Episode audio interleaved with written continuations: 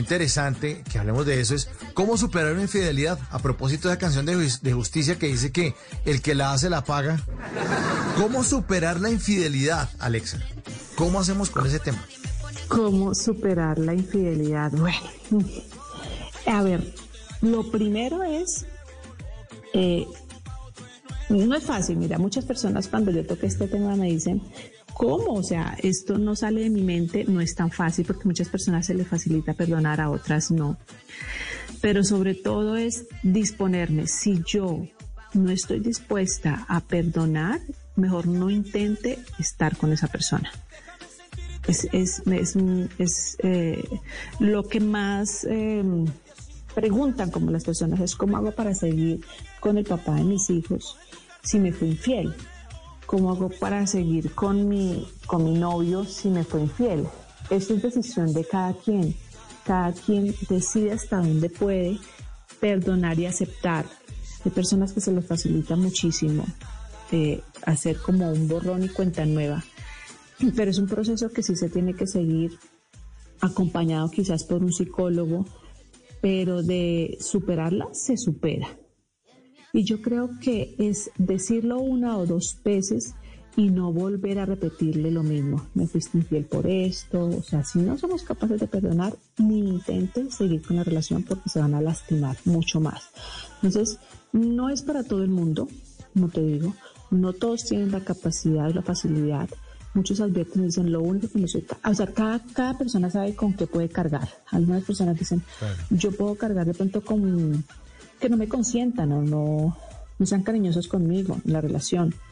Em, pero no puedo cargar con la infidelidad, yo puedo sí cargar con la infidelidad. Bueno, eso va en cada quien. Y es un proceso que no es fácil perdonarlo, pero si decides hacerlo es de corazón y si no, no lo intentes, o sea, porque lo vas a estar recordando y la relación se va a ir a pique. Y es que dicen, eh, Alexandra Oyentes, que eso es como un florero, ¿no? Se rompe y uno lo puede pegar, pero ya no queda igual a como estaba antes, como estaba de nuevo. Cuando, cuando estaba nuevo ahí puesto en la mesita y que le poníamos flores y que se veía bonito y se veía perfecto y está tan...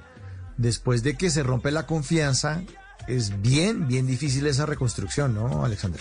Es difícil, pero mira que muchas parejas lo han logrado y son muy pocas las que eh, deciden como con trabajo, con mucha reflexión, con paciencia, eh, poder lograr seguir, ¿no? Pero obviamente queda, se traiciona y queda, como dices tú, esas fisuras que mm, nos van a hacer dudar siempre. Si ya lo hice una vez, pues voy a volver a pasar. Pero como te digo, es muy difícil mantener una relación después de una infidelidad, pero eso va en cada, en cada uno, en cada quien. Hay personas que simplemente se acostumbraron a eso y dicen, pues me vale cinco y yo sigo con él o con ella. Pero hay otras que dicen, no puedo con esto, vivo de mal humor, triste, amargada y pasó, o amargado, pasó hace tres años, cuatro años, por Dios, eso no es vida. ¿Para qué estoy con una pareja así? Y todo el tiempo recordando y contándoselo a todo el mundo. Si es tan mala su pareja, ¿para qué está con esa pareja? Déjela, es preferible. Y sea claro siempre cuando inicia una relación, no puedo perdonar una infidelidad. Y, pero pues lo que te digo, eh, ahora otro tema que siempre se toca es el que busca, encuentra y siempre uno va a encontrar. Entonces es mejor apartarse de esos temas si uno no es capaz de dejar a esa persona por el momento, porque puede ser que después tome esa iniciativa, es mejor no esculcar, no buscar y apartarse de todo lo que le llegue de información eh, de ello.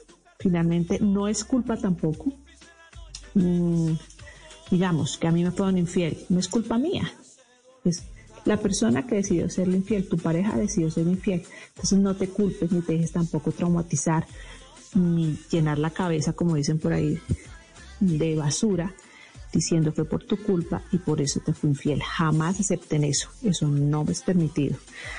Mm, pero vuelvo y digo, para poderlo restablecer y llegar a continuar es de paciencia, de mucha sabiduría en las, en las personas, mucha, mucha sabiduría.